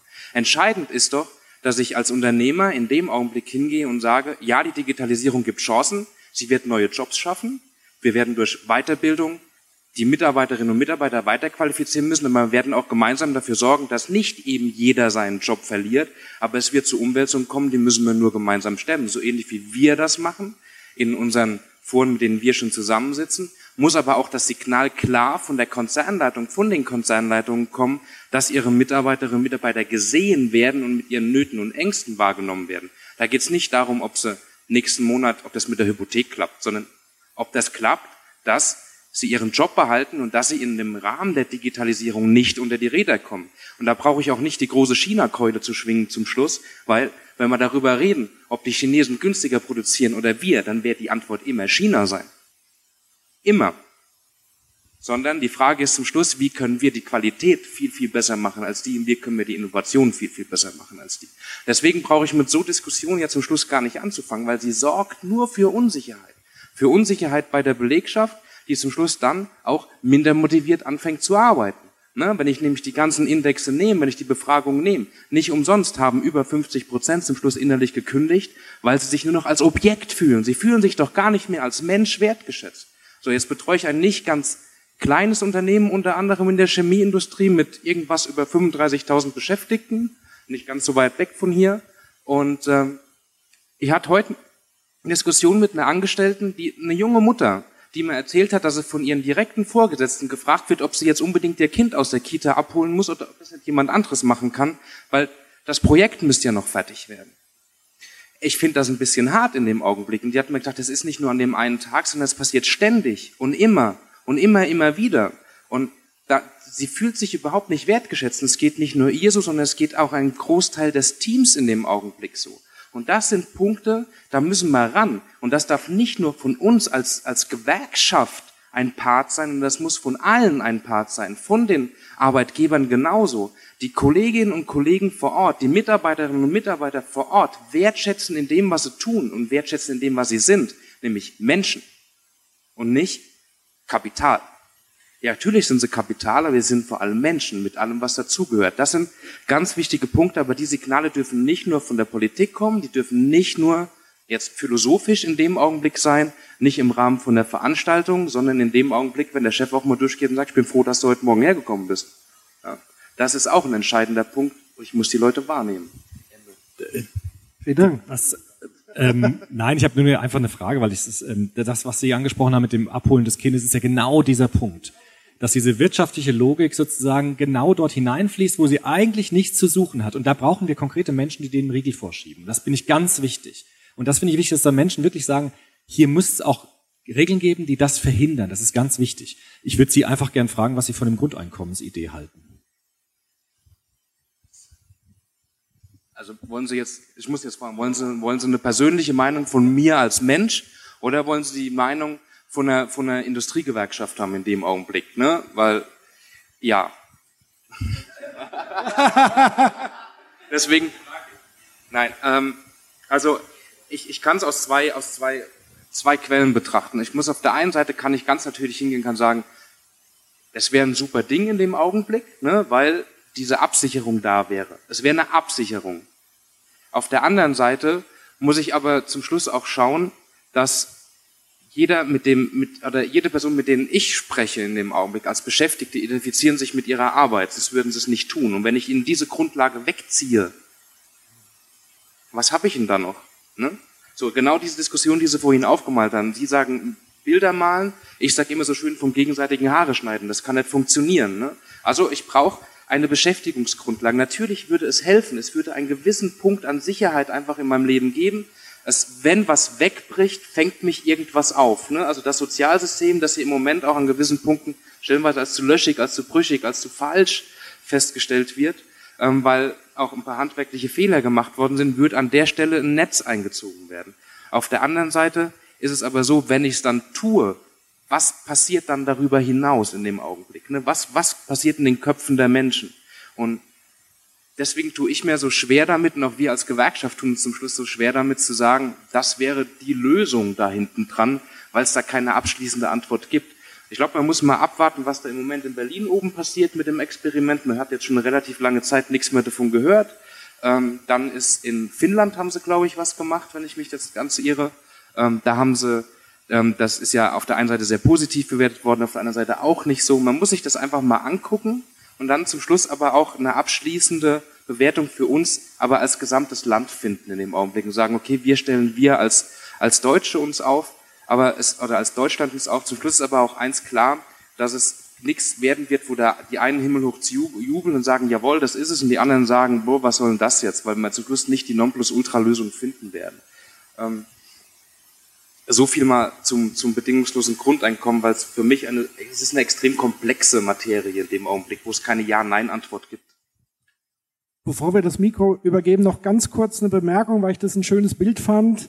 Diese Aussage, ähm, wir digitalisieren uns jetzt als Unternehmen, macht doch alle mit, ja, und die Leute sabotieren es eigentlich.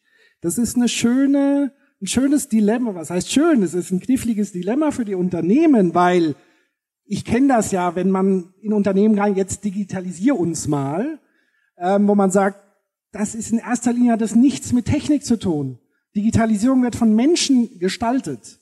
Und entscheidend ist, ob die Menschen da mitmachen, weil das Thema Silo aufgeben ist eine menschliche Entscheidung.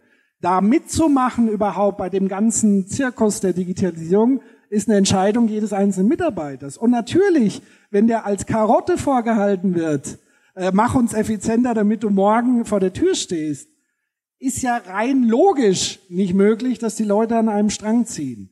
Und das würde ich sozusagen, das ist vielleicht auch der Grund, warum Start-ups in der Digitalisierung viel erfolgreicher sind als etablierte Unternehmen, die einen immensen, immense Historie und einen Wandel durchleben müssen, Change Management durchleben müssen aus alten Strukturen und Startups, die viel schneller ist, weil sie schon rein mit einer neuen Philosophie, mit einer neuen Begeisterung, wie auch immer, da reingeht und ganz anders, schneller, agiler, philosophisch anders agieren kann. Und das ist wirklich eine schöne Botschaft, die man mitgeben kann. Wenn ihr den Leuten gleichzeitig sagt, ihr habt auch eine Sicherheit, wenn wir uns digitalisieren, dann machen die vielleicht auch tatsächlich eher mit und dann ist man wiederum vielleicht auch wirtschaftlich erfolgreicher, was sozusagen ja im Interesse der Wirtschaft wäre. Wo ich ähm, darauf eingehen wollte, ist der Punkt, dass ähm, bei den Griechen, die müssen nicht mehr arbeiten, also haben sie Zeit für Muse. Problem sehe ich da, dass Erich Fromm schon in den 1960ern gesprochen hat vom ähm, Homo comense, äh, Konsumens, so, also von dem rein konsumierenden Menschen, dass der ganze Lebensinhalt nur noch besteht aus Arbeiten und das Geld wieder ausgeben, wieder arbeiten, wieder ausgeben. Und diese, diese, diese äh, umfassende System der Wirtschaften, des Wirtschaftens, ist ja seitdem nicht weniger geworden. Also ist immer mehr das Leben der Leute immer, besteht immer mehr nur aus Wirtschaften, Geld verdienen, ausgeben, Geld verdienen, ausgeben. Und wenn dieser Lebensinhalt, dieser zentrale Lebensinhalt jetzt weggenommen wird, dann bleibt bei vielen Leuten einfach nichts übrig. Weil ich meine, sie sind so weit, dass sie zeichnen können. Ich kenne das auch, das ist wunderbar. Ich denke mal, viele Leute haben da einfach nichts, auf das sie zurückgreifen können. Sie haben von Bildung gesprochen, auch sehr schön. Aber die Bildung, die wir zurzeit erleben, denke ich, vielleicht sehen Sie das anders, ist zum Großteil darauf ausgerichtet, zu funktionieren als Arbeitnehmer.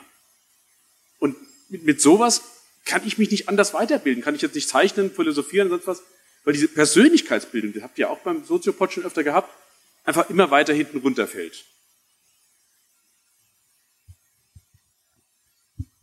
So stehen am besten. Ich bin auch aus der Wirtschaft äh, in einem Spezialbereich tätig. Für Tiermediziner bringen wir Produkte auf den Markt und wir sind in Deutschland Marktführer. Und ich würde ganz gerne mal ein bisschen Gegenpol zu dieser Gewerkschaftsposition vertreten hier. Ähm, ich selbst bin Führungskraft seit über 25 Jahren und ich bin sicher, wenn Sie meine Mitarbeiter fragen, passt das, geht das, funktioniert das, kann ich Beruf und Privates trennen, dann werden Sie vielleicht nicht bei allen, aber beim überwiegenden Teil äh, meiner Mitarbeiter ein Ja bekommen. Und das ist eine Philosophie, jetzt können wir wieder drüber reden, ist das Philosophie oder ist das äh, Anstand oder ist das Erziehung oder was auch immer. Äh, zu unserem Unternehmen gehört es einfach dazu. Von Menschen, für Menschen machen wir Produkte. Und jetzt werden Sie mich fragen, ja, macht ihr denn gar keine Digitalisierung? Natürlich machen wir Digitalisierung. Und wir bringen mit Digitalisierung natürlich auch eine ganze Menge an Fortschritt, Fortschritt an unsere Kunden ran, aber auch an unsere Mitarbeiter. Wir haben in vielen Bereichen durch Digitalisierungsmaßnahmen auch die Arbeit erleichtert. Aber wir sehen zurzeit, dass wir eher so viel immer noch zu tun haben, dass wir noch, noch mehr eigentlich machen müssen, um wirklich äh, Schritt zu halten, um eben noch, noch schneller an die eine oder andere Stelle zu kommen. Und um die Frage äh, anzugehen, ja, äh, wie viel sparen Sie denn dann in den nächsten Jahren ein? Ähm, ich kann Ihnen das nicht genau beantworten, weil ich kann auch nur bis zu ein, zwei, drei Jahren in die Zukunft schauen. Wir sind von so vielen äh, Dingen beeinflusst in der, in unserem äh, Umfeld. Aber ich denke, äh, wir haben eine Verpflichtung, wir, und da nehme ich mich selbst nicht aus, als Führungskraft dafür zu sorgen, dass wir jeden, jeden unserer Mitarbeitenden so einsetzen und weiterentwickeln, dass wir einen vernünftigen Job, eine Zukunftsperspektive für diesen äh, Mitarbeitenden haben. Und ich gehe noch einen Schritt weiter. Äh, Sie haben vorhin so schön angesprochen, wir äh, müssen ja auch mal an unsere Kinder, an unsere Jugendlichen denken. Da gibt es ja lange Diskussionen, äh, muss man die denn nicht ganz früh an die Digitalisierung ranführen, an digitale Methoden? Äh, die Erfahrung, die ich mache aus dem Unternehmen heraus, ist, äh, diejenigen, die sich viel in ihrer Freizeit mit Sport, mit irgendwelchen sozialen Dingen auseinandergesetzt haben, also mit etwas anderem als nur in so ein Smartphone oder in so eine äh, Gamebox reinzuschauen, die sind normalerweise besser aufgestellt und können sich schneller im Unternehmen einbringen als diejenigen, die eben wirklich schon eingleisig unterwegs sind. Und ja, jeden Morgen gehe ich äh, vom Bahnhof aus durch so eine Unterführung und dann begegne mir Jugendliche. Also wenn ich nicht aufpassen würde, würden mich mindestens drei oder vier jeden Morgen umrennen, weil sie nämlich in dieses Smartphone reinschauen. Ich kann Ihnen sagen, ich bin Geschäftsführer in einem Unternehmen, aber auch ich stelle mein Telefon abends ab einem bestimmten Zeitpunkt ab. Auch ich mache über Wochenende, zwar arbeite ich das eine oder andere, okay, das ist, soll mir gestattet sein, das nehme ich für mich in Anspruch, aber ich werde nicht meine Mitarbeitenden damit belasten. Also das sind alles nur Beispiele dafür. Ähm, das kann man machen in einem Unternehmen. Und wenn ich Ihnen sage, wir sind äh, über Jahre hinweg nach vorne gekommen, wir sind die Nummer eins und wir sind auch deswegen die Nummer eins, weil die Menschen im Vordergrund stehen. Und wenn die Menschen nicht im Unternehmen im Vordergrund stehen, stehen sie auch als Kunden nicht im Vordergrund. Es kann mir keiner erzählen, dass er einen Kunden gut behandelt, wenn er seinen Mitarbeiter nicht gut behandelt. Vielen Dank. Ähm, dazu, nee, ich würde da gerne noch was zu sagen. Ähm, es ist tatsächlich eine sehr löbliche Haltung, weil, weil sehr viel Werte sozusagen ja da mitschwingen. Ähm, und ich glaube aber nicht, dass das sozusagen alle so machen. Das wäre wünschenswert, wenn es so ist. Also von daher sind so Vorbilder sehr, sehr wichtig. Ähm, ich kann mir aber auch vorstellen, dass das aus einer Sozialisierung kommt. Also Sie haben ja vorhin erwähnt über Erziehung und so weiter. Sie haben ja diese Werte irgendwo erfahren und die haben Sie mitgenommen und im Laufe Ihres Berufslebens weiter verfolgt. Ähm, das funktioniert auch, sage ich mal, in einem System, wir nennen es mal soziale Marktwirtschaft, die ja auch sehr auf diesen Werten basiert, die Gründer der sozialen Marktwirtschaft, die eben gesagt haben, es muss noch diese sozial-menschliche Komponente geben und der Markt darf nicht wie wild rumfuhrwerken auf Kosten der Menschen. Jetzt aber natürlich die provokante Frage, bleibt man mit diesem Ansatz angesichts, sage ich mal, Disruptionen, wo ganze Branchen platt gemacht werden, radikal, ohne Werte, sondern da geht es wirklich nur darum, der Beste sein. Kann man das auf Dauer in einer globalisierten Welt wirklich so durchhalten? Kann ich Ihnen eine Antwort darauf geben? Keine, um, keine äh, allumfassende und, und, und alles erklärende. Aber Sie müssen sich heute als Unternehmer, das ist meine feste Überzeugung, mit den Kernkompetenzen, die Sie im Unternehmen haben, identifizieren. Aber diese Kernkompetenz, die ist heute da. Und Sie müssen relativ schnell, das ist das Thema Agilität, was hier auch schon angesprochen wurde, und dazu brauchen wir auch die Digitalisierung. Dazu brauchen wir aber ganz besonders auch den Menschen, der sich einfühlt in die Marktbedürfnisse, in die Kundenbedürfnisse, müssen Sie neue Kernkompetenzen entwickeln. Das heißt also, Sie können heute, auch ich in meiner Branche, wir in unserer, in unserer Tiermedizinbranche äh, können jetzt nicht sagen, also wir sind jetzt die Führenden, äh, Führenden im äh, Bereich der, der Impfstoffe und der, die Impfstoffe als solches sind nun die Lösung für immer und ewig, sondern wir haben natürlich dort eine gewisse Perspektive. Wir sind aber mittlerweile an Forschungsthemen dran, die weit über das hinausgreifen. Und da sind wir natürlich auch mit unseren Kunden im Gespräch. Und jetzt können Sie sagen, natürlich hilft uns da auch die Digitalisierung, beispielsweise in Markt, Marktstudien, in Datenanalysen, in äh, Hochrechnungen. Was wird denn in 20 Jahren interessant sein für uns am Markt? Äh, wie viel Tiere werden wir haben? Wie viele Menschen werden wir haben? Wie viel äh, werden denn überhaupt noch Fleisch essen? Und, und, und. All diese Dinge können Sie extrapolieren. Am Ende des Tages muss einer eine Entscheidung fällen und muss sagen, okay, nach allem, wie ich mich eingefühlt habe, mit all den Daten, die ich habe, treffe ich diese oder jene Entscheidung, bereite mich mit meinem Unternehmen darauf vor und wiederum, auch dafür brauche ich Menschen. Ich werde es nicht alleine machen können. Aber ich muss die Leute natürlich wieder vorbereiten dafür. Ich muss sie mitnehmen. Und der eines, wenn Sie, wenn Sie das äh, als, als eine sicherlich große Problematik äh, sehen, die sehe ich auch. Wir äh, fordern von unseren Mitarbeitern extrem viel. Das tue ich auch. Nämlich einfach sich immer wieder auf neue Dinge einzustellen. Das kann ich nicht nehmen. Also wenn wir so nach dem Motto, wie man vielleicht vor, vor 10, 15 Jahren noch gesagt hat, ich habe da einen Job, den habe ich immer so gemacht, den kann ich auch übermorgen immer noch so machen, das wird nicht so sein. Das wird auch bei mir nicht so sein. Ich werde auch jeden Tag gefordert, wieder mich mit neuen Dingen auseinanderzusetzen. Also jetzt mal ganz unabhängig, das ist natürlich Digitalisierung steckt dahinter irgendwo, aber das sind auch andere Dinge, die da noch mit rein, reinspringen. Und das, wo wir, da, da bin ich auch dabei, das, das können Sie aber auch nur mit den Mitarbeitern diskutieren. Wie können wir es schaffen, dieses äh, Private und das Berufliche zu trennen? Weil wir durch das Smartphone, und zwar gar nicht gewollt vom Arbeitgeber, muss ich mal ganz deutlich sagen, oder ich weiß nicht, vielleicht ist es bei Einzelnen schon so, aber von meiner Seite zumindest nicht, nicht gefordert, dass er das Ding ständig anhat und dass der da ständig reinguckt. Und beruflich schon gar nicht. Das ist selbstverständlich auch eine Frage der Erziehung. Und äh, ich weiß, mit meiner Frau habe ich vereinbart, wir haben Freiräume zu Hause. Da gibt's keinen, da darf kein äh, Mobiltelefon, kein iPad liegen, nichts, sonst gibt's Ärger. Das kann man ja alles vereinbaren, aber das kann doch jeder Mensch für sich selber tun. Ähm, um jetzt den Bogen wieder zurück zur Bildung zu ähm, spannen. Also ich, der auch noch in, der Schu äh, in die Schule gehe und da im Prinzip direkt da dran bin und auch so als Millennium dieses äh, Thema ähm, digitale Kompetenz und inwiefern man sich da orientieren kann, äh, sehr schnell. Ähm, ich weiß nicht, es ist so in dem Alltag, äh, dass dieses Feuer, dass man wirklich ähm, Grundlagen, moralische Grundlagen, sich für Philosophie interessiert, was in jedem drin steckt und auch zutage kommt, wenn man wirklich Dialog betreibt dass das in der Schule eher vernachlässigt wird. Es werden immer mehr die MINT-Programme ähm, äh, gefördert, es wird immer mehr auf wirklich die Arbeitswelt äh, spezifisch vorbereitet.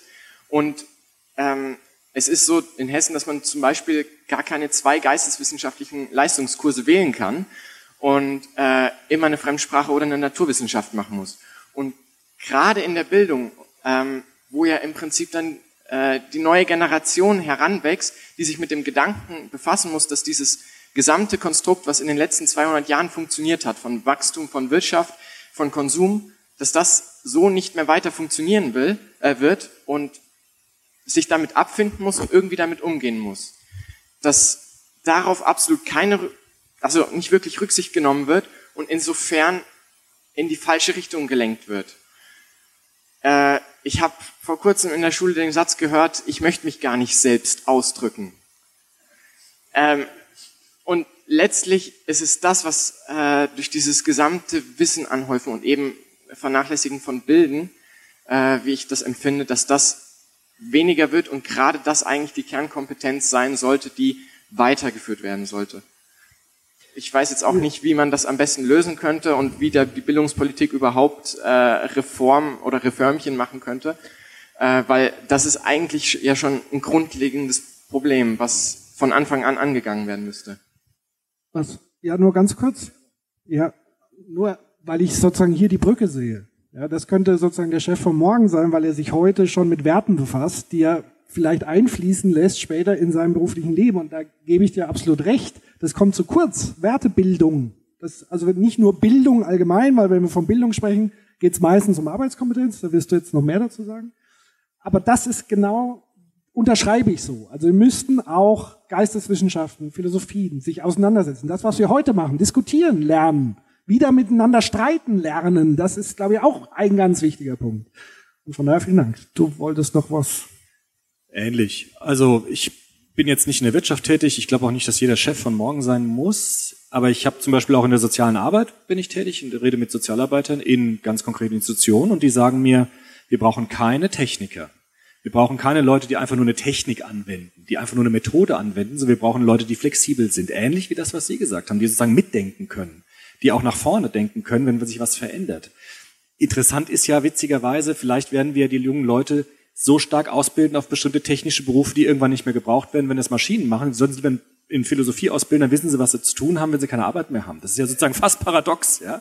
Aber ich würde so einen Mittelweg schon sehen, zu sagen, egal wie die, wie die Arbeitswelt sich verändert, wir müssen junge Menschen auf eine Welt vorbereiten, die wir selbst noch nicht kennen, weil die Welt verändert sich so schnell, wir wissen das nicht. Deshalb ist es am besten, wir bilden sie ganz flexibel aus, mit ganz viel Philosophie und ganz viel Literatur im Hintergrund, damit sie dann auf die Welt reagieren können, die auf sie zukommt wenn du sitzen bleiben magst, also äh, ich tue es eh jeden, von daher ist es ist nicht so das Altersgefälle. Ich finde es spannend, äh, auch aus meiner Perspektive, ich bin im Schulelternberat, auch in einer hessischen Schule. Ähm, und sämtliche Ideen, die aus der Unternehmenswelt in den vergangenen 20 Jahren in die Schulen reingetragen worden sind, sind völliger Quatsch. Ja? Bologna-Reform, zwölf Jahre bis zum Abi, mehr MINT. Also das geht sogar weit, dass, dass Lehrerinnen und Lehrer an meiner Schule behaupten, sie müssten ja dafür sorgen, dass die Kinder PowerPoint können. Was eine dämliche Scheiße. Ehrlich, also wirklich.